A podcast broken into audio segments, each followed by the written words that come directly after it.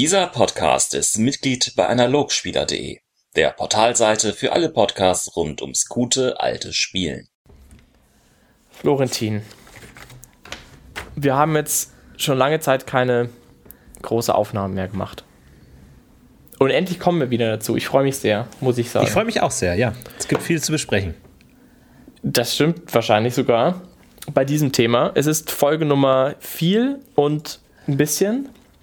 Und ähm, wir haben uns heute im, wollen uns dem Thema Aves nähern. Ich glaube, es ist, ist das, ich habe es gar nicht geschaut, aber es könnte der letzte Gott sein, der uns noch fehlt. Oder zumindest einer der allerletzten.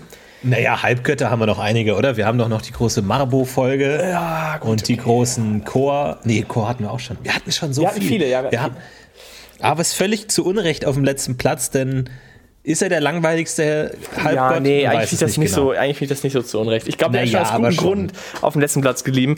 Sag weil, mal einen, der langweiliger ist. so, jetzt nämlich. Ähm, ich habe echt ich habe echt Schwierigkeiten immer gehabt, Avis zu fassen zu kriegen. Immer. Deswegen habe ich diese Folge auch so ein bisschen vor mir hergeschoben, weil ich nicht so richtig weiß, ob man da eine gute Folge dazu machen kann. Ich hoffe mal, ihr werdet unser Richter sein, ihr Hörer da draußen. Aber Aves hat irgendwie, finde ich, ist so eine Gottheit, die alles und nichts ist. Ich habe irgendwie das Gefühl, wenn ich mir immer, wenn ich mir das anschaue, also ich meine vielleicht mal ganz kurz, es geht ja, Gott ist der Reise, Wanderschaft, Suche, Pilgerfahrt, Seefahrt, Entdecken, Schicksal, Abenteuer, Reiten und Handel. Handel auch? Ach, das war mir gar nicht klar. Naja, gut. Ähm, soll als Sohn von Raya und Fex gelten. Das passt also ganz gut als Mischmasch rein. Und ich finde, der, der will so ein, äh, irgendwie so, es liest sich immer so, als wäre das so, so ein, so ein metatypischer Ansatz für einen sehr jugendlichen Charakter. Naja, und eigentlich ist es ja der, der, ja. Da bleibe ich irgendwie dann so stecken. Irgendwie der, der sein Leben lang irgendwie sich nicht binden lässt und eben macht, was er will, aber eben noch mal mehr als das, eben fokussiert es auch wieder zu gehen. Also er ist so dieser, dieses Abenteuer in Person, also er taucht auf irgendwo aus dem Schicksal, also irgendwie, also ich glaube, ich glaube, es ist eine Charakterrolle, die man vor allem aus der Perspektive des Nicht-Beweglichen gut dargestellt bekommt. Der, der auf einmal auftaucht von irgendwoher, spannende Geschichten zu erzählen hat, irgendwie ein amorös interessanter Typ oder Frau ist irgendwie Techtelmechtel mit irgendwem anfängt und dann irgendwann wieder verschwindet, nachdem diese Geschichte um diesen Mann irgendwie auch wieder beendet ist. Also der macht dann Techtelmechtel mit irgendwem im Dorf, dann ist es oh ho ho ho ho, dann geht's hin und her und her und her, dann irgendwie löst sich das wieder auf und dann verschwindet der Typ. So irgendwie in diesem Kontext nehme ich die Arbeitskirche komplett wahr irgendwie. Sie, sie kann, es fällt mir schwer, sie außerhalb von so sehr regionalen Begeben, Begebenheiten irgendwie zu definieren und da bleibt für mich die Gottheit dann so ein bisschen auf der Strecke irgendwie. Wie geht's den Typen? Ja, eigentlich ist er ja, ja, eigentlich ist er ja der perfekte DSA-Held, denn man spielt ja Abenteurer. In der Regel spielt man einen Helden, der ein Abenteurer ist. Und Aves ist genau das. Aves ist genau der Halbgott der Abenteurer, der Wanderer. Je jeder Held muss irgendwo hinlaufen, muss irgendwo hingehen, um den Drachen zu töten. Das heißt, eigentlich ist Aves immer präsent, weil er genau den Archetypen widerspiegelt, den man eigentlich als Charakter spielt. Man erlebt ein Abenteuer, viel oft des Abenteuerwillens, man will in die Welt hinausziehen, man will Neues erkennen, man will aus gegebenen äh, Trott raus. Deswegen ist Aves eigentlich so omnipräsent und daher eigentlich auch irrelevant, weil er all das einschließt, was man als DSA-Spieler ohnehin schon macht. Das heißt, eigentlich ja. ist es ein Held, der nicht zu gebrauchen ist, weil er ist selbstverständlich. Ein in Gott, gewisser Weise. Ja. Und er ist nichts, was jetzt irgendwie besonders wäre. So, ja, man wandert, man reist, man erlebt tolle Dinge, man hat am Lagerfeuer was zu erzählen. All das, wofür Avis steht, ist, wie gesagt, für den Helden täglich Brot.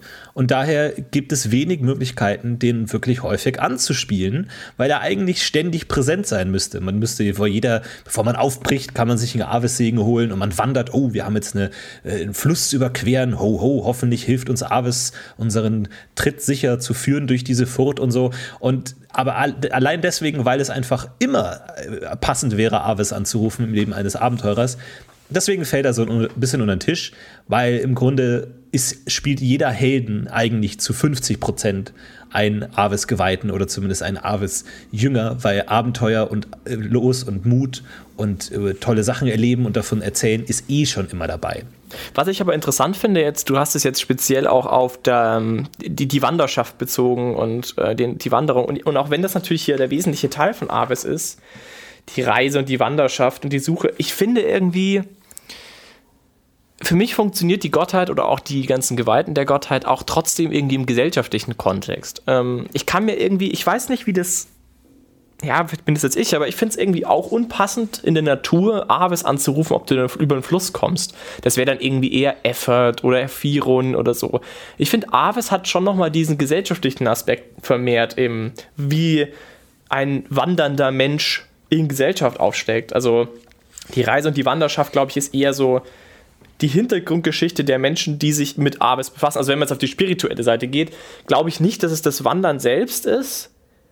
Das Gehen, ich meine, das kann man wahrscheinlich schon argumentieren, aber ich, ich für mich wäre Aves die, die, eher das Reisen ist eher Mittel zur Spiritualität, zu dieser Veränderung. Also ich würde da eher so einen Zar-Ansatz sehen und sagen, es geht eher darum, dass die Person sich bewegt von A nach B und neue Leute trifft und diese neuen regionalen Begebenheiten sich ereignen. Also er kommt an dieses neue Dorf und jetzt passiert in, in diesem neuen Dorf eine eigene Geschichte mit diesem Arbeitsgeweihten und dann, wenn diese Geschichte irgendwie vorüber ist, geht ja wieder weiter. Und, und, dann ist das der, die Reise quasi nicht so im Sinne von, der Weg ist das Ziel, sondern es gibt schon konkrete Ziele auf dem Reise.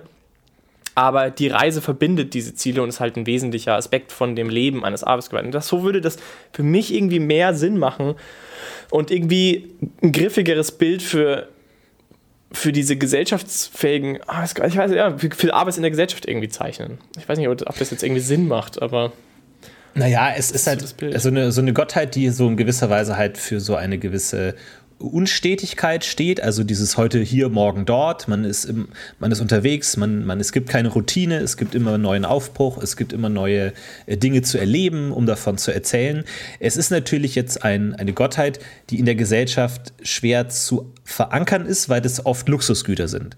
Also zu wandern, ich weiß, oh, kann mir ohnehin nicht vorstellen, was Wandern überhaupt für einen Stellenwert einnimmt in so einer Gesellschaft wie von DSA. Weil natürlich, es gibt die Reise, die notwendig ist, aber wer reist denn eigentlich groß? Also, wenn man jetzt nicht irgendwie Teil von einer Armee ist und irgendwie in fremde Länder geht, um da was zu erobern oder Händler ist oder so, ich weiß ohnehin nicht, inwiefern das eine große Rolle spielt, zu reisen.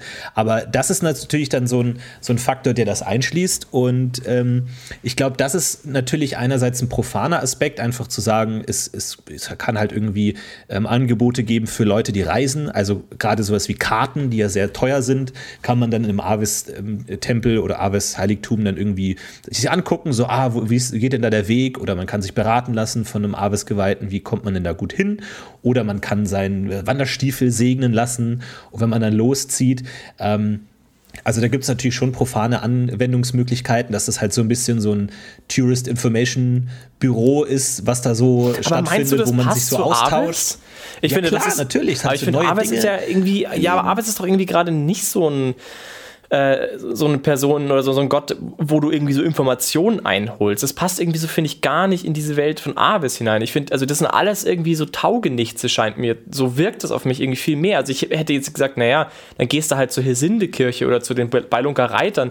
Aber so eine ganz profane, gib mir mal eine Landkarte oder wie komme ich da am besten hin, das scheint mir irgendwie nicht zu passen. Und irgendwie auch so dieses gezielte Reisen, so von ich möchte jetzt nach Beilung, ich möchte jetzt nach Gareth, irgendwie das funktioniert irgendwie nicht so ganz in diesem. Ich meine, natürlich macht das bestimmt ein Arbeitsgehörter auch irgendwie von A nach B reisen, aber ich finde, so in dieser spirituellen Welt des Arbeitsgehörten, da geht es doch viel mehr eher um andere Dinge. Also eben, wenn man schon unbedingt auf die Reise will, dann glaube ich eher auf den Moment, wenn er in der Reise etwas trifft. Also ich hätte da auch irgendwie eher so ein Schicksal ist ja auch ein Aspekt und Abenteuer. Ich hätte jetzt eher gedacht, so diesen Bilbo-Beutlin-Ansatz äh, so nach dem Motto, dahin, wo die Füße ein, wenn, wenn du die Füße, wie war das, Füße von anderen setzt, dann musst du aufpassen, wo sie dich hintragen.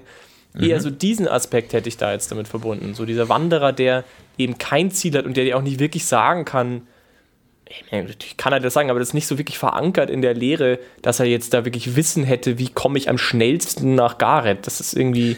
Nee, absolut. Ich, ich, sehe das auch so, dass diese Wanderschaft als spirituelles Element natürlich da ist, aber du hast ja gerade nach den gesellschaftlichen profanen Aspekten gefragt und da ist es ja klar, wenn du in einer Welt wie der von DSA die, die Stadt verlässt und keine Ahnung hast, wo du hin bist, bist du tot. So, dann verhungerst du irgendwo, keine Ahnung. So, dann hast du, ist ey, wirklich schwierig.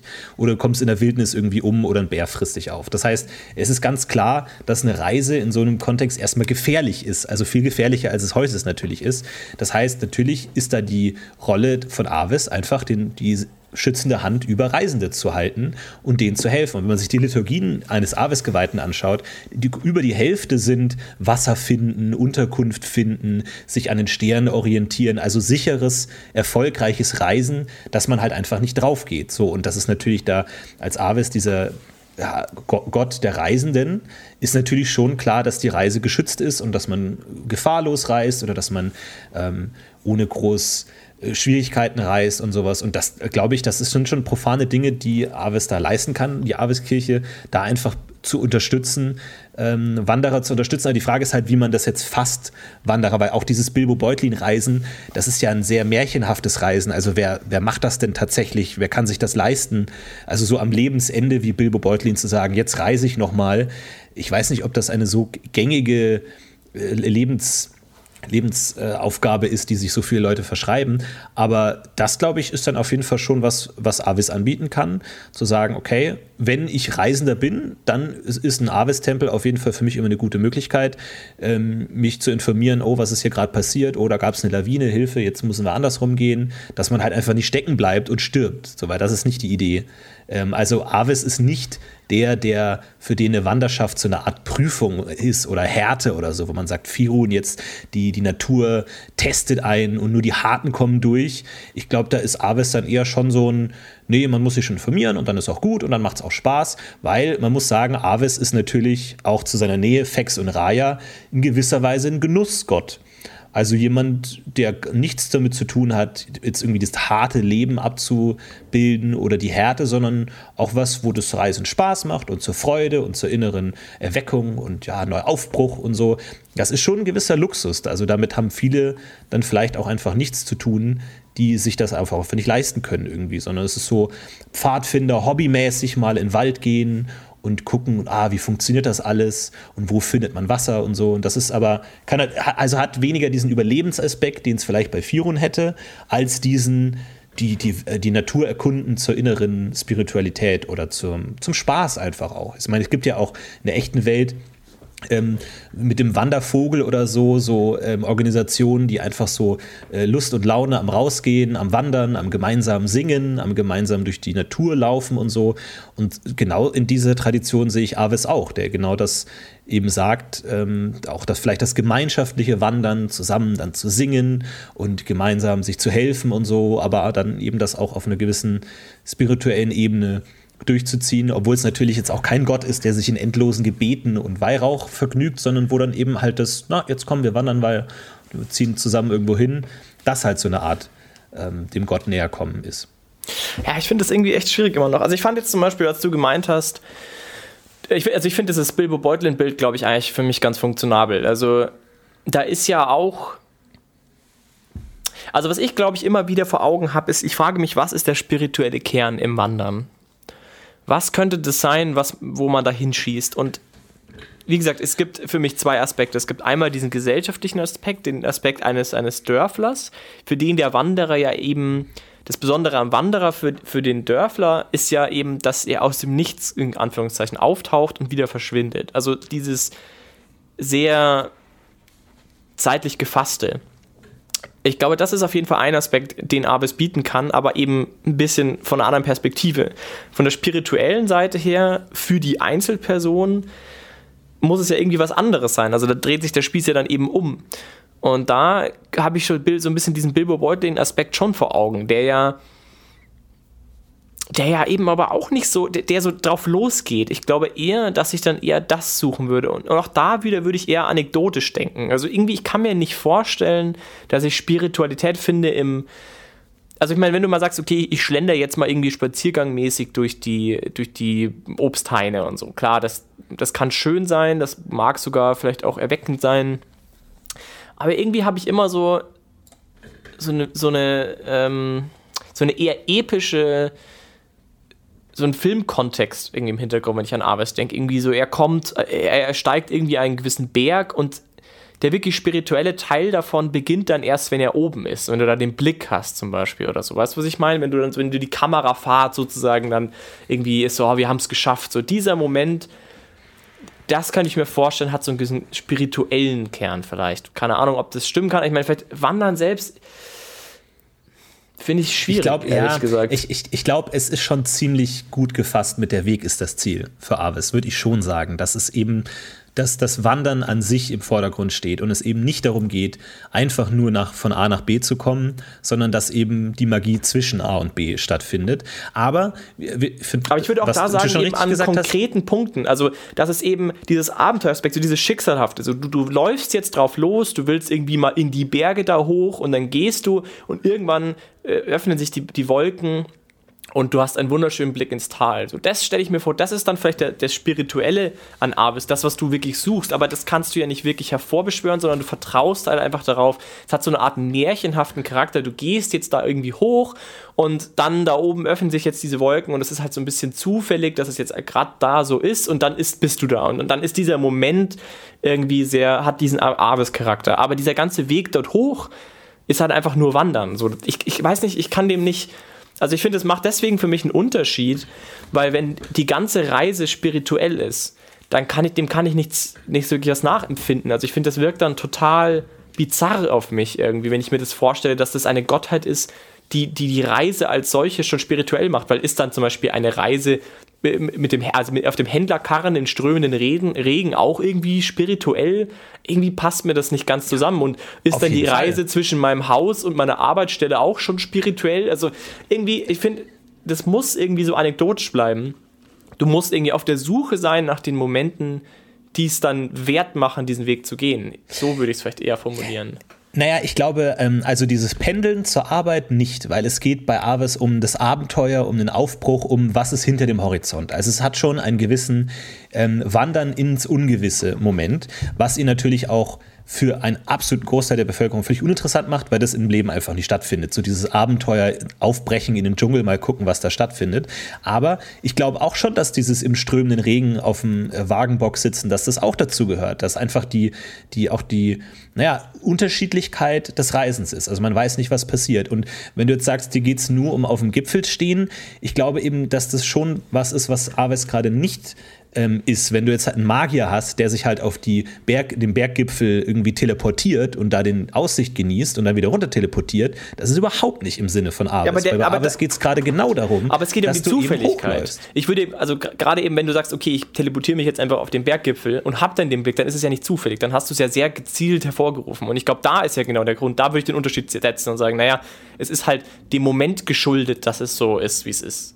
Weil du naja, halt jetzt da gerade also, bist und ja, ob man jetzt, ich glaube nicht, dass das ein Ziel haben, direkt schon eine Avis-gefällige Reise ausschaltet. Wenn du sagst, wir wollen auf diesen Berg steigen, dann ist das schon, glaube ich, was, was mit Avis übereinsteht. Ich glaube, man kann jetzt nicht sagen, wir brechen einfach wild in die Tundra auf und gucken, was passiert, sondern du sagst, wir wollen jetzt auf den Berg steigen, aber dann zu sagen, die, die Reise ist das Ziel im Sinne von, man weiß nicht genau, was auf der Reise passiert, irgendwie, dann muss man irgendwie über den Bach springen oder dann passiert irgendwas oder einer rutscht ab und dann gibt es Abenteuer und oh mein Gott, wir hätten es fast nicht geschafft, weil dann ist das Seil abgerissen und dann hing er da und dann konnten wir alle zusammen noch helfen und dann hochziehen und am Ende des Tages merkt man, dass gar nicht der Gipfel unbedingt der Höhepunkt der Reise war, sondern das gemeinschaftliche Wandern, zu, nicht zu wissen, ob man wieder runterkommt, was passiert.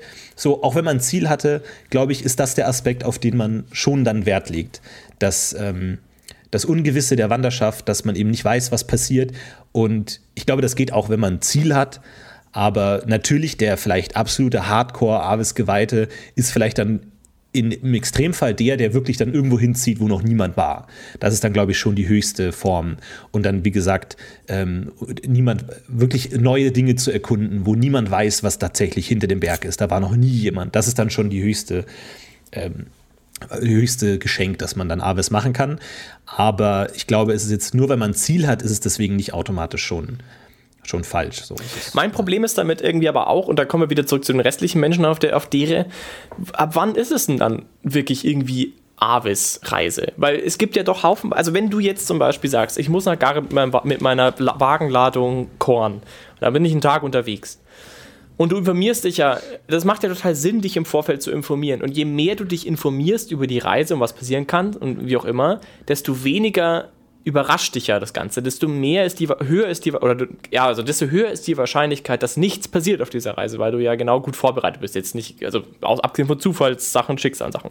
Aber viele, also da spricht, ist ja genau, arbeitest du quasi in der Hinsicht gegen einen spannenden Charakter in der Reise, wenn du sagst, ja, ich mache das jeden zweiten Samstag und ich bin da immer super vorbereitet und habe alles dabei, was ich brauche und ich bin da, das ist alles ziemlich unspektakulär du arbeitest quasi dafür, dass es unspektakulär wird und damit wird es ja dann nicht mehr spirituell oder nicht mehr göttlich. Oder sehe ich das dann falsch? Also, wo, wo ist dann da der, die Differenz? Wo ist der Unterschied? Also, was.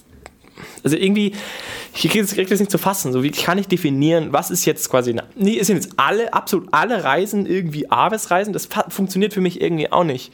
Das ist irgendwie zu viel. Da ist so viel Profanes noch mit drin und ja, ich muss halt nach, von A nach B, ich fahre halt mein Handelsschiff, bla. Da kann zwar immer was Spannendes passieren auf der Reise, aber du willst es ja eigentlich gerade vermeiden. Ja. Du willst ja gerade nicht, dass was passiert. Du sagst auch nicht auf dem Boot, hey, bitte, lass was Spannendes passieren auf dem Boot. Du sagst, nee, bitte lass den Wind einfach konstant Nord-Süd blasen, wo ich ihn haben will und fertig. Also, also ich glaube, es, es, es, sind zwei verschiedene Dinge. Du hast einmal den profanen gesellschaftlichen Aspekt, wo Aves einfach als der Schutzheilige der Reisenden steht. Das heißt, egal ob du die Reise jetzt gerne machst oder nicht, oder ob du das jetzt spirituell findest oder nicht, du kannst davor deinen Reisestock äh, Aves ähm, segnen lassen oder dich nach dem Karten informieren oder mal sagen, wie, wie läuft der Weg so. Das ist, das ist egal. Das hat jetzt mit der spirituellen Ebene noch nichts zu tun. Das ist einfach die Aufgabe, zu sagen, ähm, Aves begleitet dich auf deinen Reisen. Ob du an ihn jetzt glaubst oder nicht oder ob du das jetzt besonders toll findest, aber das ist nun mal einfach so der Fall. Und wenn du dann tatsächlich auf deiner Reise irgendwie, dann bricht das Rad deines äh, Wagens, dann rufst du Aves an und sagst, Hilfe, hilf mir doch, ähm, Aves oder du hoffst, wünschst einem anderen Wanderer, wünschst du dann Aves Segen, dass man eben gut ankommt. Das ist die eine Seite. Auf der anderen Seite, dieses spirituelle Aspekt, glaube ich, ist dann auch eine sehr subjektive Sache. Also es gibt natürlich den Händler, der hasst das Reisen und der sagt, mir ist es scheißegal und ich will einfach nur noch da ankommen, um endlich mein Geld zu verdienen. Mir ist es wurscht. Der wird jetzt keine große spirituelle Verbindung zu Aves haben. Aber der, ein anderer Händler, der sagt, ich freue mich richtig auf die Reise und ich finde das immer toll, neue Leute zu treffen und dann äh, Geschichten zu auszutauschen oder mal, man hilft sich am Wegesrand, wenn da mal irgendjemand nicht weiter weiß oder so. Der hat dann vielleicht eine engere spirituelle Verbindung zu Aves. Ich glaube, es ist dann auch sehr subjektiv, wie du das siehst. Ich meine, wie wir es auch jetzt bei jeder Gottheit schon hatten. Es gibt den Jäger, der mega in Firun aufgeht und sagt, der ist da total drin. Und es gibt den Jäger, der jagt da was zu essen will. Und halt, ja, pro forma grüßt man sich mit Heile Firun, mit einem anderen Jäger. Aber an sich hat er nicht viel damit zu tun. So, das ist dann, glaube ich, unterschiedlich, wie sehr Aber da ist es ja, aber ich finde es trotzdem. Angeht es ist bei diesem speziellen Punkt schon, finde ich, geht es schon sehr auseinander, weil einfach die Differenz so groß ist. Beim Jagen ist es immer irgendwie schwierig und es hat immer so seine, seine, seine Herausforderungen und es hat immer so ein bisschen so seinen eigenen Charakter, aber Reisen tun halt so extrem unterschiedliche Menschen auf, mit so unterschiedlichen Motivationen, dass es für mich irgendwie schwer fällt, da einen guten Ground-Base zu finden, außer eben, wie du jetzt das gesagt hast, so ganz klassisch, so ja, alles, was sich bewegt, ist irgendwie bla. So nach dem Motto, ja, wir bräuchten jetzt halt irgendwie einen Gott, der da sinnvoll passt, jetzt haben wir halt Avis. Ja, okay, ich finde es ein bisschen unbefriedigend irgendwie. Ich, ich weiß auch nicht. Ich glaube, der Kern von Avis ist einfach dieses, jeder Tag ist anders. Oder man, die, die Lust daran, neue Dinge zu erleben, so allgemein gesprochen, aber in der Form von, von räumlicher Veränderung. Also einfach die, den Spaß oder die Freude oder die Erfüllung oder spirituelle Einsicht oder was daran, no, einfach neue Dinge zu erleben und woanders hinzugehen und nicht immer am selben Platz zu sein. Aber das ist ja und, zar auch irgendwie. Natürlich ist es auch in Zar, aber bei Aves hast du halt den Fokus auf räumliche Veränderungen und zu sagen, ich bin heute woanders als morgen. Bei Zar ähm, ist, ist viel allgemeinerer Veränderungsaspekt. Da geht es dann natürlich auch um Wachstum und um neue Projekte und Kreativität im Allgemeinen. Und Aves ist halt vielleicht so ein Unteraspekt, zu sagen, Veränderung im Sinne von, ich habe keinen Bock, jeden Tag hier rumzusitzen. So, ich will raus, ich will an, auf den Weg, ich will was Neues erleben, ich will raus. So, das ist eher dann Aves. Das ließe sich natürlich mit Zar gut vereinen, aber es ist nicht alles von Zar sozusagen. Ähm, und das ist dann eben so die Idee zu sagen, heute hier, morgen dort. Ich freue mich, dass ich woanders bin.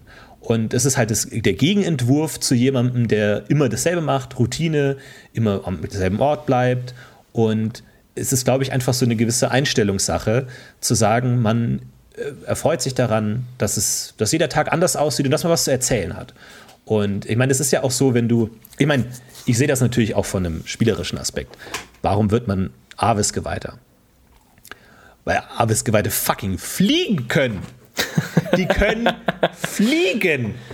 Die ja, haben eine Liturgie, da wachsen ihnen Flügel. So, und wenn man dann nicht sagt, ah, es ist cool, dann weiß ich auch nicht weiter. Aber um, auch um das zu machen, es ist erstmal eine super krasse Liturgie, so wahrscheinlich super selten. Aber selbst wenn man die Liturgie beherrscht, muss man dann erst noch so eine Feder beschwören und dann die Feder davon überzeugen, dass man ein würdiger Avis-Geweihter ist, dass man schon ganz viele Sachen gesehen hat, dass man schon total viele Dinge erlebt hat und erst dann sagt die Feder, na, okay, gut, jetzt wachsen die Flügel und dann fliegt man durch die Luft.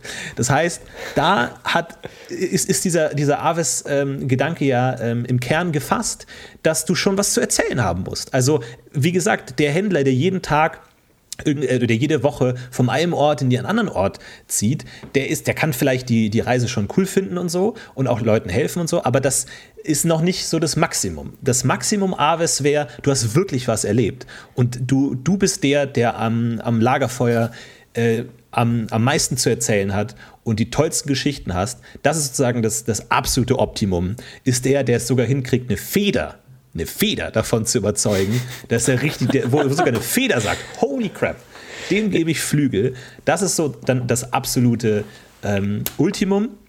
Das ist das Krasseste. Aber natürlich, wie gesagt, ein, ein sehr großer Luxusgedanke, sein Leben darum zu bauen, dass man was Tolles erlebt Aber hat. Hast du da nicht auch das Gefühl, dass das ja schon eigentlich eine Märchengestalt ist, die da ja, als Ideal zählt? Halbgott.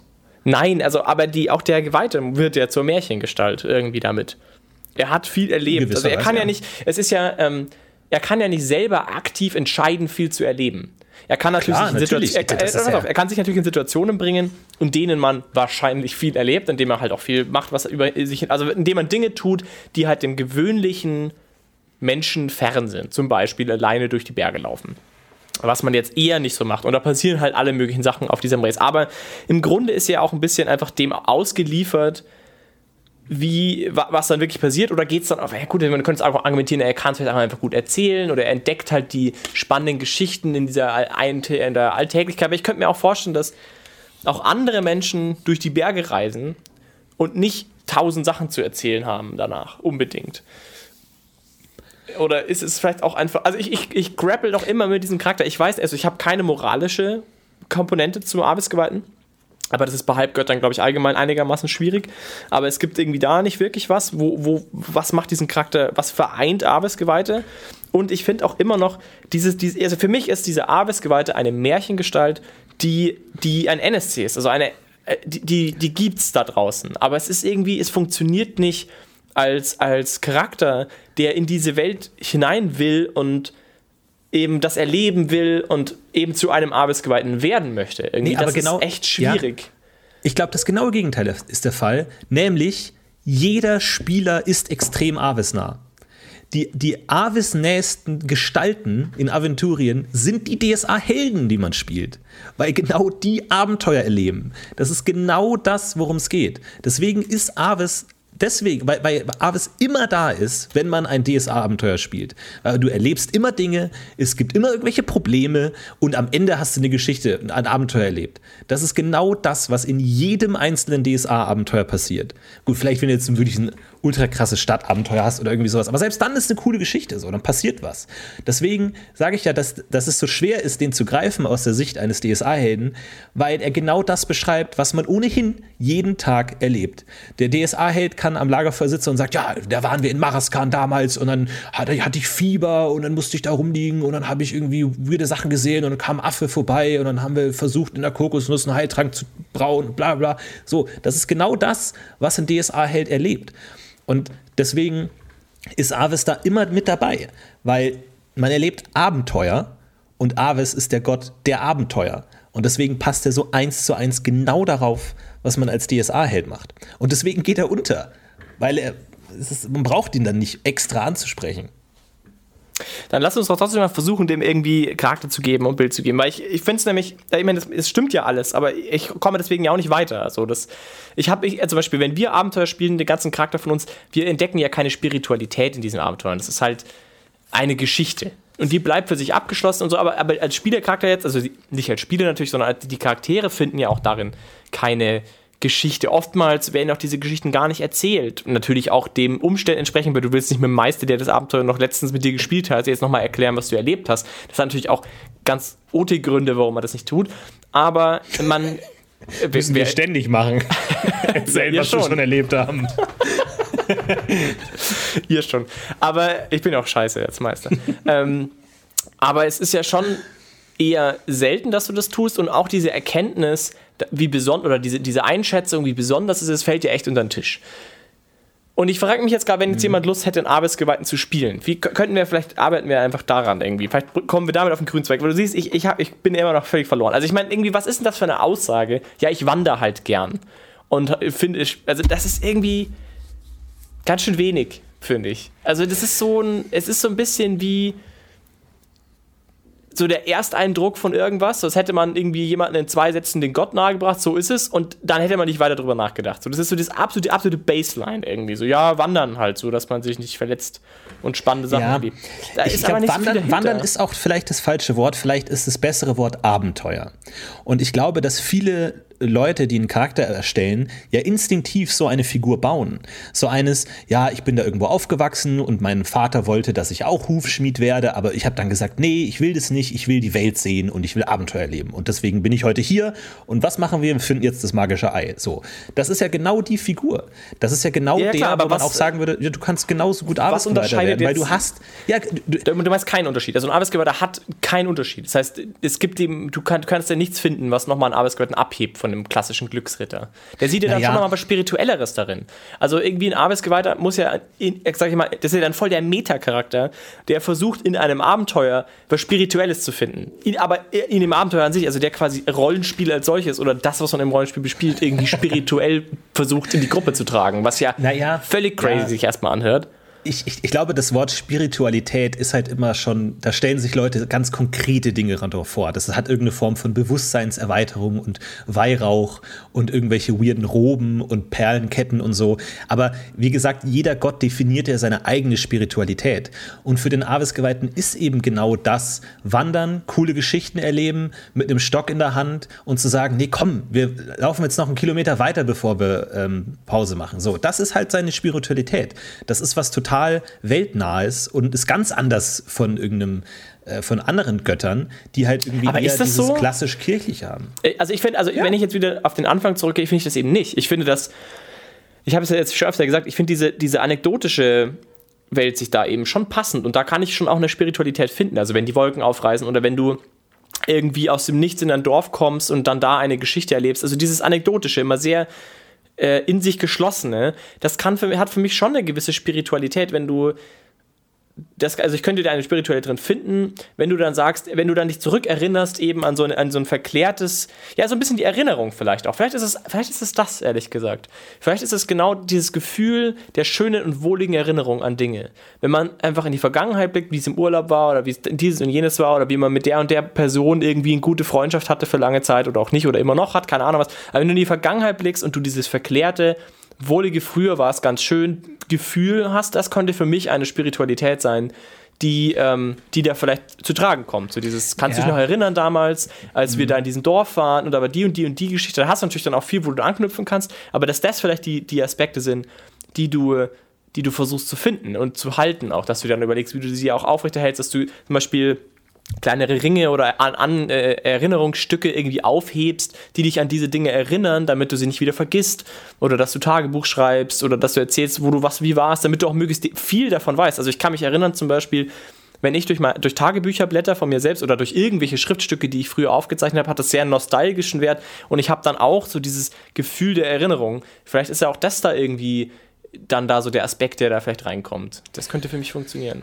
Auf jeden Fall. Ich glaube, das passt alles dazu. Aber ich glaube, wenn du jetzt nach Spiritualität suchst, dann suchst du nach einem bestimmten Moment. So, was ist der Moment, wo sich alles auszahlt? Dann steht man auf nee, dem Gipfel und guckt dran. Aber ja, ich glaube, es geht aber eher um das ganze Leben. Einfach die, ein, einen Lebensentwurf zu haben, der eben sozusagen diese Prinzipien beinhaltet. Dieses, ich wach morgens auf und ich will gehen, ich will mich bewegen, ich will wohin. Ich will nicht am selben Ort einschlafen, an dem ich aufgewacht bin. So, das ist, das durchzieht das ganze Leben. Ich glaube, es gibt, also Aves ist ja dann, wenn wir jetzt mal so unterteilen, diese Unterteilung, die wir oft versucht haben, dass es irgendwie eher Praxis orientierte Götter gibt und eher so mystisch orientierte Götter, wo man dann wirklich diese klassischen Dinge, die wir als Spiritualität ja, verstehen, meditieren, zu, beten. Ja. Und da ist Aves natürlich massiv praktisch. Also da, da gibt es auch, also das ist auch kein ähm, psychologischer Gott, sage ich mal, wo man jetzt über, groß drüber nachdenkt, sondern es geht einfach darum zu machen. Und solange du dich bewegst, solange die Umwelt an dir vorbeizieht, ist Aves bei dir. Und da geht es auch gar nicht darum, das groß zu reflektieren oder mache ich das jetzt gerade richtig oder so, sondern es ist einfach diese, dieses ganze Leben, das danach ausgerichtet ist. Da stimme ich dir schon zu, aber ich glaube trotzdem, dass dem was zugrunde liegen sollte. Was, was ich meine, also ich finde es nicht ausreichend zu sagen, ich habe mein Leben so ausgerichtet, deswegen bin ich der perfekte Arbeitsgeweihte. Ich finde, es muss schon irgendwie einen Bezug haben zu irgendwas ähm, ganz konkretem, ein Gefühl oder ein konkretes, irgendwas, was du suchst, irgendwas, was du auf der, auf der Suche danach bist, eben was ich jetzt Spiritualität nennen würde, was durchaus auch Bewusstsein erweitern kann. Sein, genau, und Arbeit hast du völlig recht, hat natürlich weit mehr praktische Dinge und es ist sehr viel praktischer als andere Götter, da kann man nicht viel drüber nachdenken. Trotzdem glaube ich, liegt dem was zugrunde ähm, was du suchst auf dieser Reise. Also wo du dann danach zurückdenkst und diese Aspekte von dieser Reise waren besonders zum Beispiel Avis nah. Mhm. Als dieser Reif, dieser, dieses Rad gebrochen ist und ich das reparieren muss. Und das war ein Moment, in dem es wirklich besonders war, weil wir hatten kein zweit, kein Ersatzrad dabei und dann mussten wir zu diesem Bauernhof und dann so ich kann das sind eher so Momente, die dann finde ich in diesem in dieser konkreten Reise schon besonders sind eben. Also das natürlich kannst du sagen, wenn du auf der Reise bist, bist du ja schon auf dem besten Weg zu deinem Abenteuer. Von dem her bist du auch schon in Aves drin. Aber ich würde nicht sagen, dass du mit jedem Schritt, den du gehst, auch zwangsläufig immer spirituell quasi richtig, also schon in Aves Fußstapfen trittst, sondern ich würde schon sagen, es ist halt der Weg dahin sozusagen. Du gehst, um Abenteuer zu erleben, aber nicht der, der, Weg selbst ist nicht das Abenteuer unbedingt. Zwangsläufig kann natürlich passieren, dass auch der Weg des Abenteuer wird, wenn du einen besonders schönen Weg gehst. Oder wenn du einen besonders äh, ja, abwechslungsreichen Weg gehst oder irgendwie alle möglichen Leute da sind, mit denen du dich unterhalten kannst. Klar, dann kann auch die Reise selbst spirituell und besonders werden. Aber wenn du jetzt einfach nur die Reichsstraße langläufst und es halt ein ganz normaler Tag wie viele andere ist, dann glaube ich, wird es nur dann zu einem besonderen, zu einem besonderen Moment, wenn du in diesem Moment es zu dem erhebst. Also wenn du quasi von dir aus sagst, jetzt gerade genieße ich die Reise zum Beispiel sehr oder ich, äh, ich, äh, ich, ich reflektiere gerade darüber, dass ich wandere und freue mich daran und dann wird dieser Moment erinnerungswürdig. Weißt du, was ich meine? Ja. Dass, dass es irgendwie schon irgendwie auf dich sich reflektiert. Also dass, dass es schon irgendwie von dir ausgeht, dass du jetzt diesen Moment wahrnimmst oder diese, diesen Abschnitt der Reise wahrnimmst oder diese, dieses Erinnerung, also ich, vielleicht ist Erinnerungswürdigkeit eigentlich der entscheidende Teil. Das sagst alles, was mir in Erinnerung bleibt, wegen warum auch immer, ob es aus persönlichen Gründen ist oder aus, aus Gründen des, der Umstände, vielleicht ist das einfach das, wonach, wonach gesucht wird. Und vielleicht gibt es Menschen, die halt sehr viel freudiger schon alleine am Wandern sind und deswegen auch gerne einfach nur wandern und das in Erinnerung behalten. Und vielleicht gibt es andere Arbeitsgeweihte, die eher wandern, um wohin zu kommen, wo sie was erleben.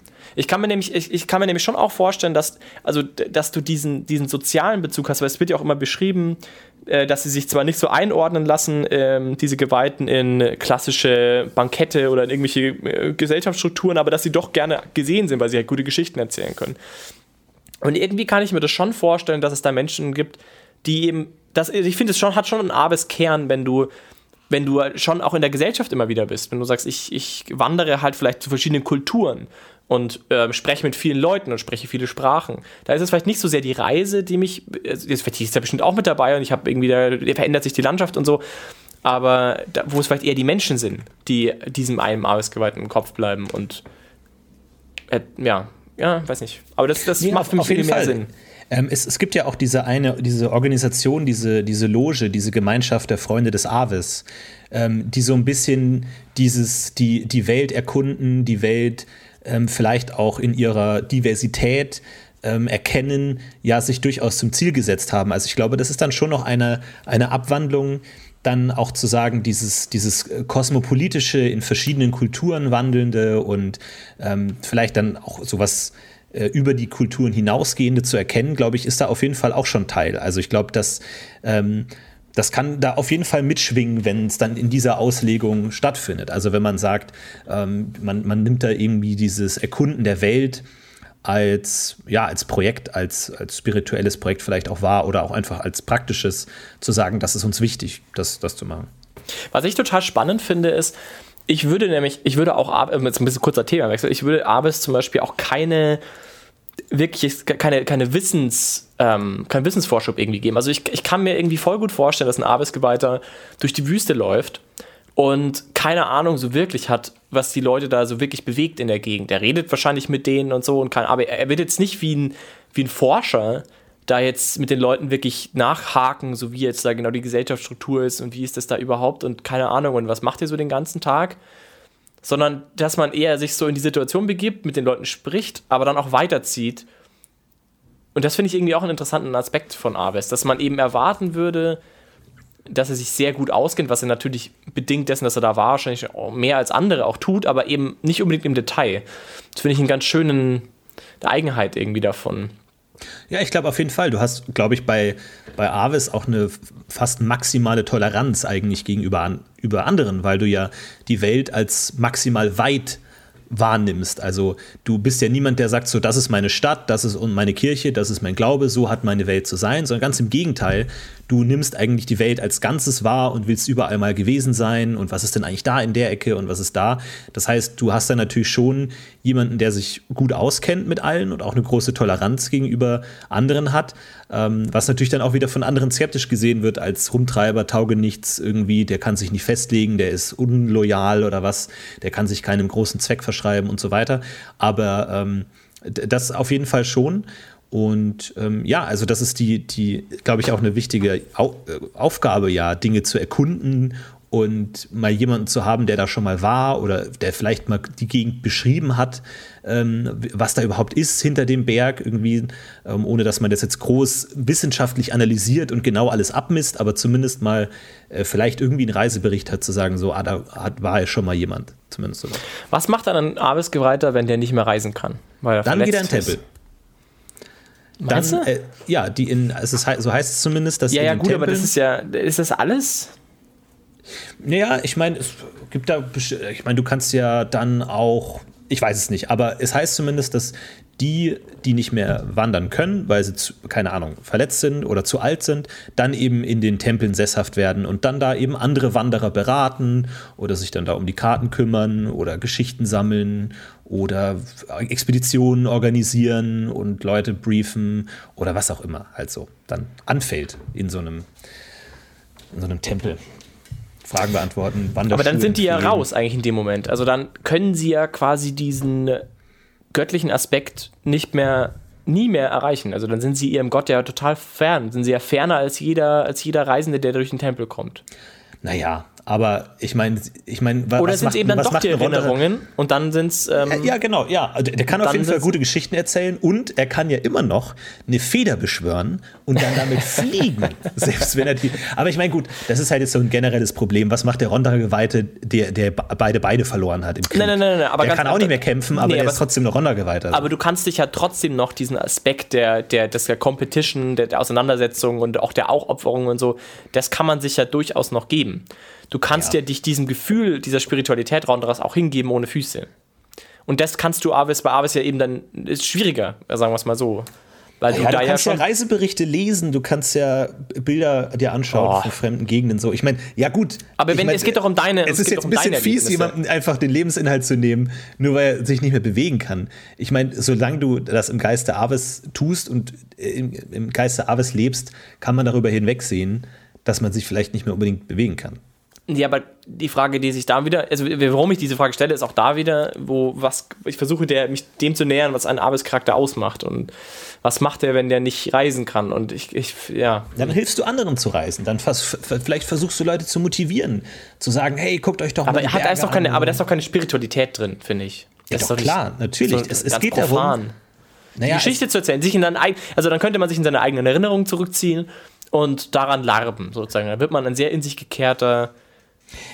ja, aber du, du setzt Spiritualität typ, immer gleich mit irgendeiner Form von Meditation oder ja. irgendwie an Dinge. Aber das, so ist es ja nicht. Es muss ja nicht so sein. Aber es hat ja, wie gesagt, auch eine praktische Spiritualität.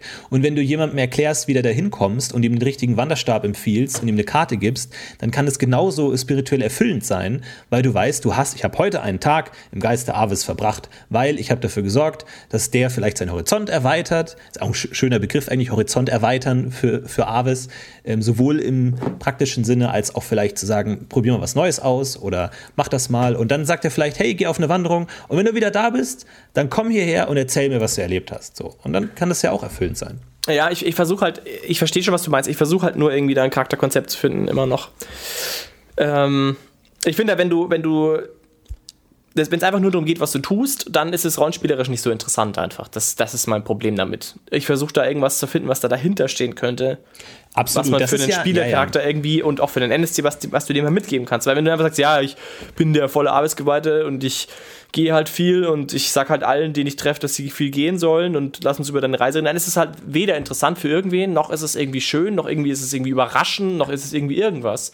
Und bei, bei Arbeit habe ich immer wieder das genau das Problem. Also ich, ich fand jetzt die Idee mit, dass man, dass man so auf Erinnerungen das sozusagen zu, zu, beschränken oder darauf zu legen, da hat man sehr viel Spiel, was man vielleicht damit generieren kann, dass man eben mit allen möglichen Details und, und Kleinigkeiten, die man mitträgt, irgendwie anknüpfen kann an Geschichten und dass man Geschichten irgendwie versucht am Leben zu halten, auch die, die schon passiert sind, in der, zum Beispiel innerhalb einer Rollenspielgruppe, könnte man ja dann zum Beispiel anfangen, gewisse passierte Abenteuer äh, im Versuch, ihm im Leben zu halten, auch innerhalb der Gruppe, weil das eben die Spiritualität dann irgendwie ist. Das könnte ich mir sehr gut vorstellen. Das würde auch funktionieren, wenn du dann irgendwann nicht mehr reisen kannst und du halt ein Portfolio an Erinnerungen hast. Dann wird es vielleicht wichtiger, diese zu erhalten äh, in Zukunft, irgendwie dann vielleicht auch auszuschmücken, dich vielleicht wieder in die Tagebücher einzulesen, die du alle gemacht hast, um gewisse Erinnerungen wieder zu beleben, davon zu erzählen. Das könnte ich mir gut vorstellen für, für einen Abis-Charakter dass das quasi irgendwie so im Kern das ist, woranach man sucht in der Welt. Das würde für mich funktionieren und dann hätte man diese ganzen profanen Aspekte, wären dann halt wirklich diese profanen Aspekte, die halt dazugehören. Ja, nee, du hast absolut recht. Ich stelle es mir auch sehr, sehr schwierig vor, Avis irgendwie sinnvoll einzubauen, weil, wie gesagt, es dem normalen Abenteuerleben ohnehin schon extrem nah ist und zweitens, weil Reisen an sich auch ein sehr unergiebiges Thema ist, wie ich finde, weil dann für den tatsächlichen Abenteurer im Sinne von, wir spielen das jetzt mit Würfeln und Papier, ist die Reise oft dann eben nur einfach das, um zum Ziel zu kommen, um dann in den verwunschenen Wald zu kommen, um mit der Fee zu sprechen, um den Drachen zu besiegen. Und die Reise ist halt oft uninteressant. Und es ist sehr schwer, da glaube ich, in seinen Charakter gut auszuspielen. Und auch diese ganzen Liturgien, wie gesagt, dieses Wasser finden und Unterschlupf finden und so, das sind Dinge, die kann man glaube ich nie gut einsetzen, weil kein Meister der Welt würde ein Abenteuer leiten, wo die Helden kein Wasser finden und du ein Aves-Liturgie brauchst, um Wasser zu finden. Und dann sagst du, ja, hätte die jetzt keinen Aves-Geweihten dabei gehabt, wäre die alle verdurstet. Schade. Natürlich findet man immer irgendwie Wasser so. Und du hast immer irgendjemanden dabei, der sich in der Natur auskennt oder sowas. Und das, da brauchst du das alles nicht so. Und das macht mir persönlich auch nicht so unglaublich viel Spaß zu sagen, die Reise ist dann unglaublich angenehm, weil ich jetzt so gut darin bin. So, das, das ist ja nicht das Interessante. So, du willst ja das eigentlich, eigentlich Abenteuer spielen, den Plot spielen. Und deswegen glaube ich, ist es tatsächlich schwierig umzusetzen. Ähm, ja, aber es, weil es, wie gesagt, vielen Charakterkonzepten schon, schon nah ist. Ähm, ja, ich, deswegen, deswegen finde ich ihn auch so, so langweilig eigentlich, weil, weil es immer so, so, so trivial ist und eigentlich immer schon da ist und man das nicht gut ausspielen kann. Man ist selten in moralischen Konflikten, weil ja, man befasst sich halt mit so relativ trivialen Dingen. Klar, du kannst sagen, die Gruppe sitzt jetzt zehn Tage lang in der belagerten Burg fest und der Aves-Geweihte wird nach drei Tagen nervös und sagt, ich will raus. Ja, aber geht halt nicht. So, wir wollen alle raus. So, das ist dann auch nicht so interessant. Und in der Regel ist in ein Abenteuer schon so gebaut, dass man dann zügig irgendwie wieder weiterzieht oder so. Und wenn du dann sagst, ja mein Gott, wenn es dich nervt, dann geh halt jetzt zwei Tage um den Berg und komm wieder. Das ist auch nicht so interessant. Deswegen habe ich da auch noch nicht spielerisch, auch noch nicht so mega Gefallen daran gefunden, außer dass man fliegen kann. Das ist natürlich schon cool. Aber ansonsten. Äh, was ich jetzt noch, einen Aspekt, den ich jetzt noch irgendwie beleuchten wollte, war dieses Thema Schlendrian und ähm, so dieses Ver Verruchte an ihm, ja. weil er ja auch eben mit Fax und so. Ähm, ich weiß immer nicht, ich, ich, glaube, da steckt nicht so viel dahinter. Ich hatte das, ich lese das irgendwie eher so nach dem Motto, naja, so kommen die rüber und das ist, warum sie ganz Leute, so kann man sie spielen, wenn man in Gesellschaft ist, wo ihr eben meistens sein werdet. So eine Art Hinweis, so, so könnte man einen Arbeitsgeweihten eben, also außerhalb seiner Reise spielen. Siehst du darin mehr? Also, dass es irgendwie amorösen Abenteuer nicht abgeneigte wandernde Menschen sind, die viele Geschichten an Lagerfeuern zu erzählen haben und niemanden wirklich ernst nehmen und so ein bisschen diesen fäxischen, ich, ich kacke euch alle an, Grundgedanken mitbringen, so ihr könnt mir gar nichts. So eine gewisse Nicht-Ernsthaftigkeit, so nicht, nicht binden wollen, so, dass, so dieses, dieses Paradebeispiel des halbelfischen, halbadligen äh, Barden, ähm, so, so, der so ein bisschen, so, so dieses, du kannst mir gar nichts sagen, ich bin total cooler 16-Jähriger oder 16-Jährige. Ist das so ein bisschen, ja. was da dahinter steht, so äh, dieses ja, Bild? Kann, ja, kann schon sein. Es ist auf jeden Fall ein Archetyp, den man gut bespielen kann. Irgendwie so der, der Landstreicher, der sich so durchschlägt. Aber glaube, da stößt man auch irgendwann an seine Grenzen. Aber wo, wo du es gerade sagst, ist es vielleicht eine nette Sache. Vielleicht sieht sich ein Avis-Geweihter auch in der Aufgabe, solche Leute aufzugreifen und zu sagen, ja, du bist jetzt zwar ausgebrochen, aber du kannst auch nicht dein ganzes Leben nur durch die Gegend äh, ziehen und gar nichts machen. Vielleicht kann, sieht er diesen Funken von Avis, ja, du hast das in dir, die Lust zu erkunden, die Lust äh, zu gehen, aber ich kann dich vielleicht auf einen Pfad lenken, der vielleicht konstruktiver ist oder so, wo man dann sagt, ähm, keine Ahnung, du kannst bei mir mitgehen oder ich bilde dich aus und dann kannst du als Reisebegleiter arbeiten oder keine Ahnung, es ist ein sehr moderner Gedanke, so eine vernünftige Karriere zu bringen jemandem. Aber ähm, es kann schon sein, dass aus so einer vielleicht auch ausgestoßenen Hintergrundgeschichte irgendwie, man wird aus der Stadt geworfen und pilgert ziellos durch die Gegend, man dann irgendwie durch Aves vielleicht aus interessanterweise durch das Existenz was Neues. Das, das Interessante finde ich, für mich, wenn du sowas machst, so alleine unterwegs sein in der Welt. Ich, ich sehe da keinen wahnsinnig extrovertierten Charakter vor mir. Das kann schon passen, also ist jetzt nicht völlig abwegig, aber ich finde, wenn, also alle Leute, die ich getroffen habe, die in meinem Leben, die sehr wanderintensive Leben geführt haben und sehr viel alleine unterwegs waren, in diesen ganzen Jugendherbergen, sag ich jetzt mal, waren ganz oft Menschen, die eher introvertiert waren und die dann an Orten der Gesellschaft, zum Beispiel diesen Jugendherbergen, sehr viel Kommunikation betrieben haben, sehr offen waren, mit sehr vielen Leuten in Kontakt gekommen sind, sehr viel ausgetauscht haben und dann wieder für Tage in die Einsamkeit verschwunden sind und damit auch kein Problem hatten. Und gerade so Stadtkinder, also ich meine nicht, nicht, dass es keine Stadtkinder geben kann, äh, die so sind, aber für mich hatte das eher einen Charakter von einem sehr, von einem Menschen, der tendenziell eh schon eher alleine ist, schon immer war, vielleicht eher vom Land, irgendwie vielleicht eher so ein bisschen eingeschränkt und dem das nicht genug war.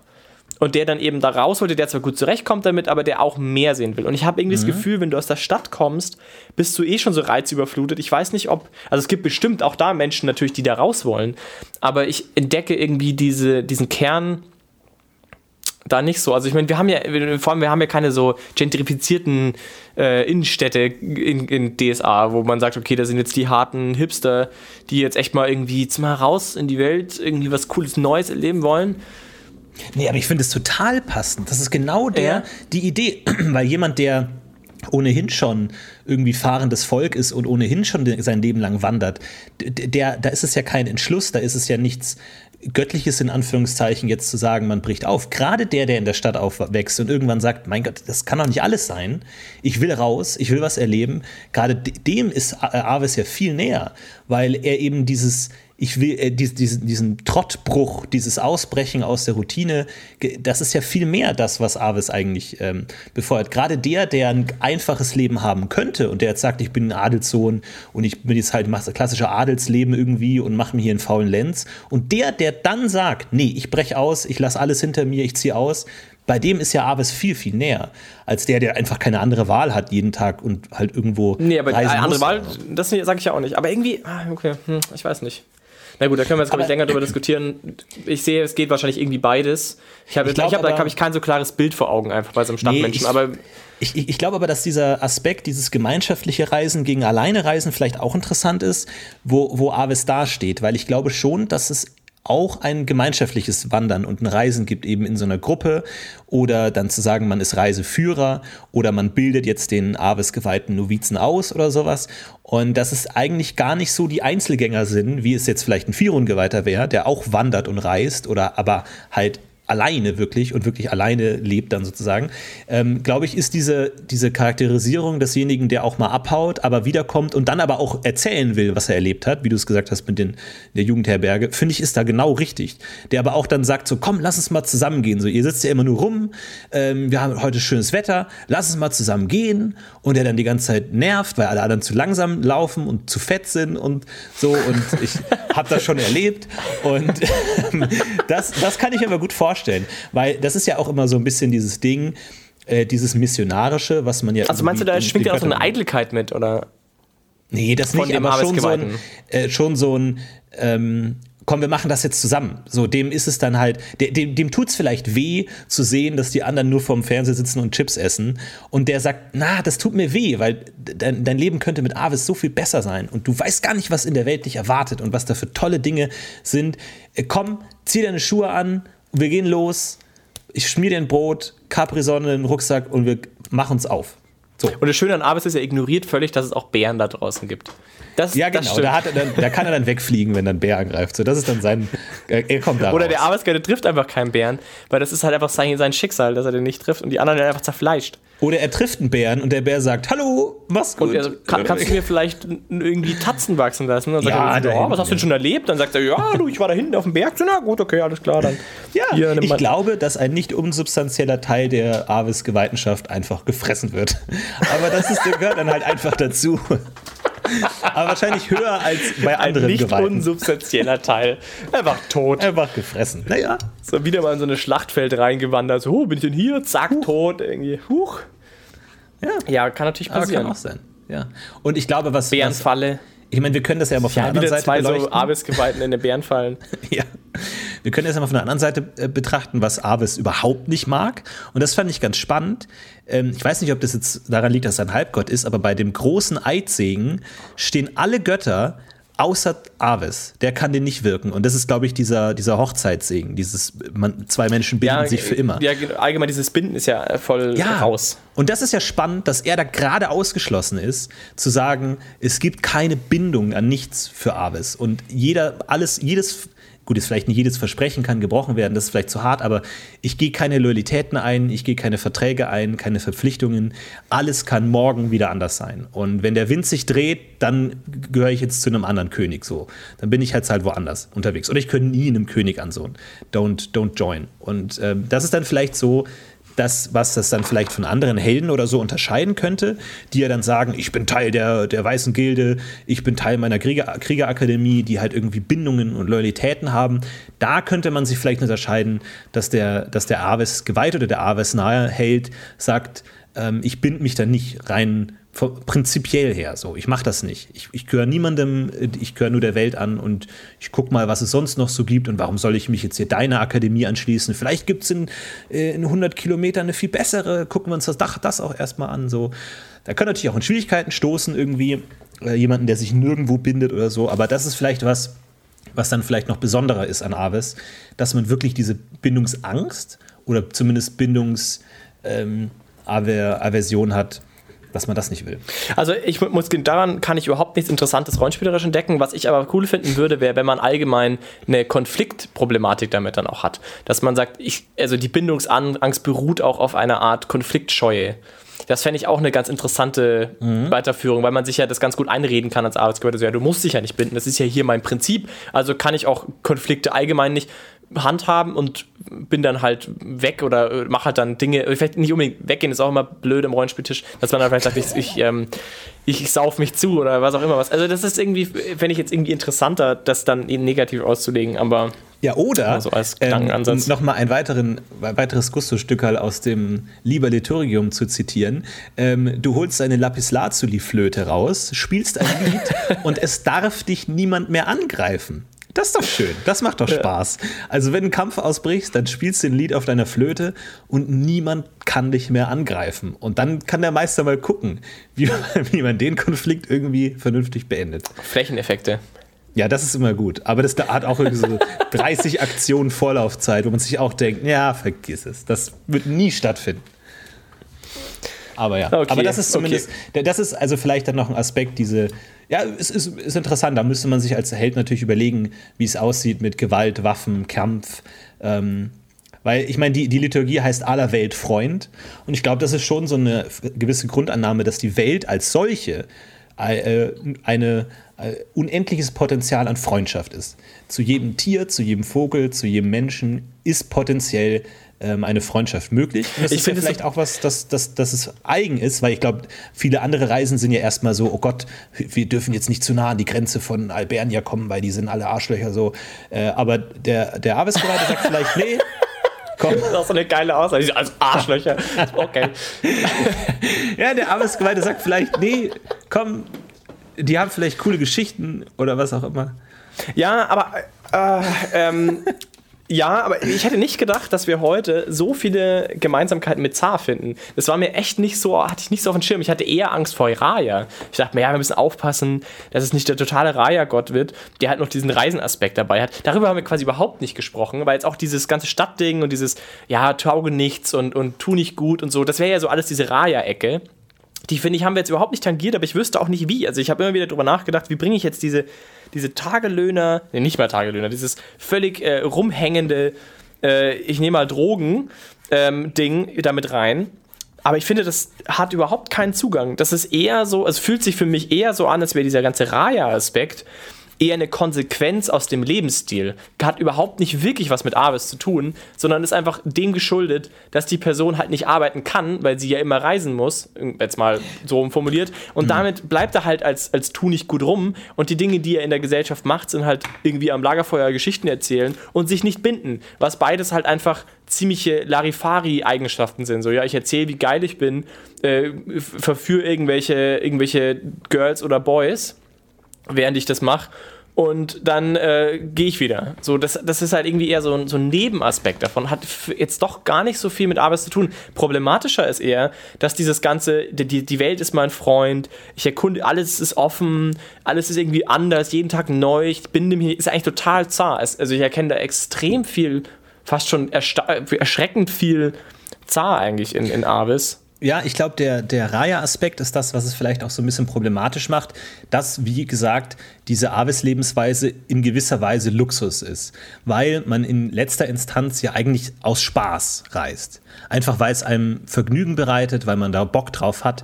Und es ist natürlich eine ganz andere Sicht der Welt, als es jetzt ein äh, Praios, Effert oder Firun oder Rondra hätte, wo es darauf geht, man muss sich beweisen, konfrontativ, die Welt ist hart, äh, man muss kämpfen für seinen Gott. Da ist Avis das genaue Gegenteil und sagt, äh, wenn du jetzt der, der Weg, jetzt, also du musst jetzt nicht durch die Hölle gehen, du musst jetzt nicht verdursten in der Wüste, um Avis glücklich zu machen, sondern es geht eher darum, eine angenehme Reise zu haben. Klar, die kann spannend sein, die kann, du kannst irgendwie mal dann, was weiß ich, einem Bären begegnen, aber alles in allem ist es dann doch eher schon noch eine angenehme Sache und man singt sein Lied. Das ist eher so eine Bilbo Baggins-Reise halt. Ja, genau. Es kann schon spannend sein, ja. aber es ist halt ein Kinderbuch. Es bleibt ein Kinderbuch. Es ist irgendwie klar. Ich meine, da kann schon mal einer sterben, sogar ja. in dem Buch, aber das ist schon so der richtige Tiefpunkt und das ist definitiv nicht der Arbeitsgeweihte, der stirbt, sondern es ist halt ein Freund, den er hat. Und das ist schon ziemlich traurig und so, aber das so die so, aber ihm selber so richtig verletzen tut er sich auch nicht. Und er, find, er findet dann den magischen Ring. Und er redet dann mit dem Drachen, aber so richtig passieren kann ihm ja eigentlich nichts. Auf jeden Fall. Und deswegen glaube ich, das ist so ein bisschen dieser dieser Raya Aspekt, dass es dir schon um deinen persönlichen Genuss geht. Dass es dir schon darum geht, dass das ist, was ich jetzt einfach will, einfach weil ich es geil finde. Ich, ma, ich mache das einfach gerne. Und ich mache das jetzt nicht Oder ich will Geschichten Pflicht. erzählen können. Dann ja, oder aber auch davor. das einfach, einfach, weil ich Spaß dran habe, der Mittelpunkt des Abends zu sein, weil ich die coolsten Geschichten erzähle. So, das ist jetzt was ganz anderes als ein Pflichtbewusstsein von anderen Göttern, das ja, ja irgendwie eine Aufopferung eines des Individuums ist. So, da geht es schon darum, ich mache es im Grunde einfach, weil ich es cool finde. So ist eigentlich aber, aber dann, vielleicht im Unterschied zu Zar, könnte ich mir gerade vorstellen, dass bei Avis dieser missionierende Charakter vielleicht ein bisschen kleiner ist, wenn man jetzt Unterschiede suchen will. Weil ich kann mir zwar schon vorstellen, dass er mal so für eine Wanderung, mal hier, mal da, schon Leute motivieren will, aber dass er so wirklich für eine Weltreise oder für wirklich sich anspruchsvolle Sachen, kann ich mir das eher nicht vorstellen. Oder dass er wirklich sagt, ja, das ist jetzt meine Lebensweise, ist für jeden was. Das kann ich mir auch gut vorstellen, dass es das nicht so ist, wo eine Avis, äh, eine Zargeweite oder ein Zargeweiter vielleicht mehr noch versucht, auch seine allgemeine Ideologie und diese Ideologie der Offenheit und der, der Weltverbundenheit vielleicht auch mehr noch auch wirklich in die Gesellschaft zu treiben, könnte ich mir vorstellen, dass Aves das gar nicht will. Sondern das Aves funktioniert ja auch nur, eben wie du sagst, als Luxus, als Besonderheit, als, als Extravaganz der Welt. Und ich denke mal, dass es auch schwierig, also es würde ja nicht funktionieren, wenn alle jetzt reisen würden, ja. immer. Das, dann würde es ja quasi alles irgendwie ad absurdum führen. Das heißt, es bleibt in seiner Nische und es will auch in seiner Nische bleiben. Ja, nee, absolut. Nee, ich glaube, das ist ein guter Punkt zu sagen, es, es kann nicht jeder so machen und es ist schon was Besonderes, so eine Art äh, Leben zu führen. Das ist jetzt nichts, was die große Masse machen kann. Das sind schon einfach weirde Leute und halt irgendwie bunte Vögel, die halt irgendwie außerhalb der normalen Gesellschaft leben. Mich würde mal interessieren, was mit so einem passiert, wenn, dem, wenn, ein, wenn das normale Leben ihn irgendwie einholt auf irgendeine Weise. Mhm. Das wäre eine sehr interessante Charaktermotivation vielleicht auch. Also fast interessanter als der Adlige, der dann wegzieht und das aufgibt. Ich glaube, viel interessanter ist der Adlige, der mal Avisgeweihter war und sich mit sich ringt, also eben nicht so spirituell dann ist irgendwie oder dass er das irgendwie oder so verbunden ist mit Avis, dass er das wirklich konsequent weitermacht, aber Klar, halt versucht irgendwie seiner Natur irgendwie noch gerecht zu werden. Also das fände ich eher interessant, glaube ich. Ja, es, es ist eine, eine, Märchen- und Traumgestalt, so ein Avis Geweihter. Das ist schon ein gewisses Archetyp und da kann man natürlich weltliche Verpflichtungen holen einen ein. Es ist Krieg, es ist Krankheit, es ist Familienverantwortung und so, die dann natürlich diese Romantik wieder aufbrechen ähm, und dann zu Konflikten führen können, ja. Lustigerweise haben wir auch ganz wenig über, über Seefahrt bis jetzt gesprochen. Ähm, irgendwie so als eigenen Aspekt. Ich hätte nämlich schon gesagt, dass auf dem, auf dem Boot fahren auch, aber wahrscheinlich kann man da schon viele Parallelen auch ziehen. Aber wir haben jetzt schon sehr klar irgendwie so diesen Wald- und Berge-Wanderer vor Augen. Aber so ein klassischer Captain in seinem Schiff, der mit seinem Schiff irgendwie die, die, weiß ich nicht, was Inseln umsegeln will, das ist ja da auch irgendwie dabei. Das hat einen ganz anderen Schlag Mensch irgendwie dann da gleich zugrunde. Der führt ja dann auch Menschen an und so. Der fährt ja nicht mit seiner Nussschale, sondern der fährt dann schon irgendwie sein, sein Schiff, wo er seine Leute hat, die mit ihm reisen. Mhm. Also das ist dann nochmal ganz anderer Punkt. Naja. Ich habe auch überlegt, wie es mit, mit, mit Pferden aussieht. Also es gibt eine, eine Liturgie, die eine Nähe zu Pferde assoziiert, aber. Reiten ist ja auch sein Aspekt. Ja, ich stelle mir aber den, also den klassischen. Handel komischerweise auch. Das verstehe ich zum Beispiel auch nicht. Handel Egal, sorry, was? Nee, ja, also ich stelle mir den, den klassischen Avisgeweihten schon eher als den Wandersmann vor, der selber marschiert, der jetzt nicht auf seinem Pferd reitet, obwohl ein Pferd reiten natürlich auch an, anstrengend sein kann, aber ja, das ist auf jeden Fall da. Ich, wie gesagt, Handel, glaube ich, ist einfach nur so ein bisschen, weil er natürlich in seiner, und das ist jetzt der andere Aspekt, profanen gesellschaftlichen Form natürlich für Reise und gute Reise und sichere Reise sorgt und natürlich der, der die Profession, die am meisten reist, wie gesagt, außer man macht es Invasion und äh, erobert irgendwie ein anderes Land, sind ja Händler Händler eigentlich. Und da ist natürlich naheliegend, dass da natürlich, also die, die meisten Leute, die wahrscheinlich in einem Aves-Tempel ein- und ausgehen und sagen, hey, keine Ahnung, wie ist das Wetter, was, was sind die aktuellen Zollbegrenzungszahlungsmittel, keine Ahnung, ob Aves sich um sowas kümmert, aber warum nicht, ähm, wo ist gerade die Grenze verschoben worden oder so, das sind dann natürlich Händler, die, denen für, so, für die sowas wichtig ist. Ja, ich, ich schaue jetzt auch gerade noch mal ganz kurz wegen dem Reisen. Das wäre vielleicht eher Fex, sowas mit, mit dem finanziellen Aspekt. Aber ja, ich, alles, was mit der Reise ich, zu find, tun hat, vielleicht eher alles. Ja. Ich finde es komisch, dass er Handel steht, weil ich finde auch, dass Handel ist definitiv, würde ich als Fex bezeichnen. Ich glaube, was sie damit meinen, ist eben diese Handelsfahrt. Ja. Aber ich, ich glaube, das Handel für sich passt da so gar nicht rein. Wenn du so ein bunter Hund bist und irgendwelche Geschichten erzählen willst, das macht irgendwie nicht so, das passt irgendwie nicht so rein. Aber ich wollte gerade schauen, ähm, jetzt finde ich gerade, also es gibt diesen Film Hidalgo, wo auch Migo Mortensen mitspielt. Ich meine doch auch, dass der so ein bisschen in diese Richtung geht. Ich habe jetzt den Plot auch nicht mehr so genau im Kopf. Vielleicht schaut er selber, ich, ich, ich schaue gerade hier nach.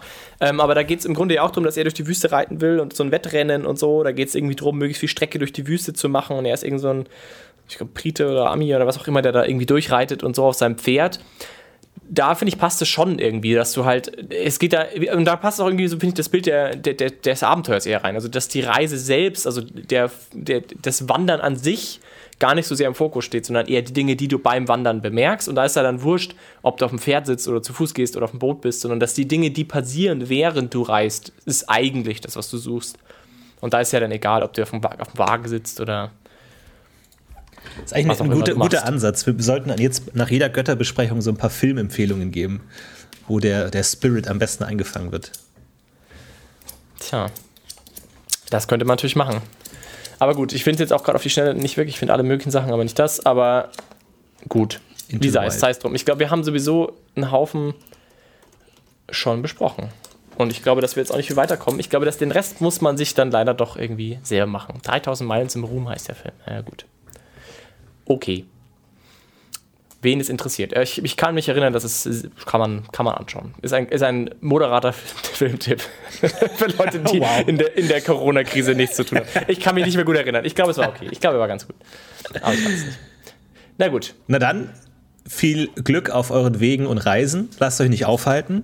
Ach du heiliger. Ja, momentan vor allem, ne? Also, das ist natürlich jetzt die beste Zeit, die Corona-Zeit, um ein bisschen über Reise und Erlebnis und Abenteuer auf der Reise zu sprechen. Ihr könnt Viel euch auf, auf Google Entdecken. Maps mal ein bisschen durchscrollen, das, das reicht auch. auch ich glaube, Avis hat Verständnis.